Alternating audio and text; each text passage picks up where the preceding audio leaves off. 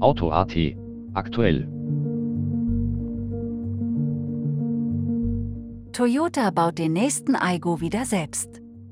Der Kleinstwagen der Japaner wird also eigenständig von Peugeot und Citroën.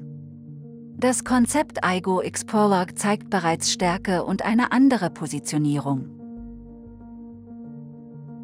MG kommt endlich zurück nach Europa.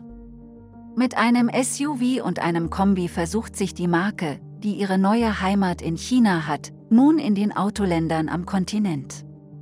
Mit starken technischen Daten und hohen Garantien dürfte ein Erfolg im Fahrwasser der koreanischen Marken gelingen können. Der elektrische SUV BMW iX kommt noch 2021. Modelle zwischen 300 und 500 PS sind für den Start verfügbar.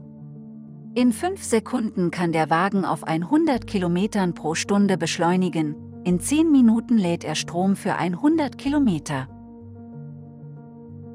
Die Nobelmarke von Citroën bringt mit der DS9 eine größere Limousine, die auch wieder für den französischen Präsidenten geeignet sein soll.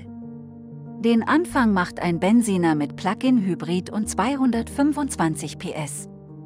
Rein elektrisch fährt dieser 50 Kilometer. Größere Motorisierungen wie der 360 PS Allrad folgen danach. Die fast 5 Meter Auto starten bei rund 50.000 Euro vor heimischen Steuern. VW ID3 und ID4 bekommen künftig Updates auch kabellos und ohne Werkstätte.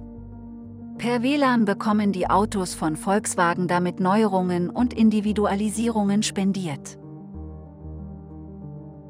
Diese Folge wird präsentiert von CCK, der Spezialist für Auspuff und Tuning.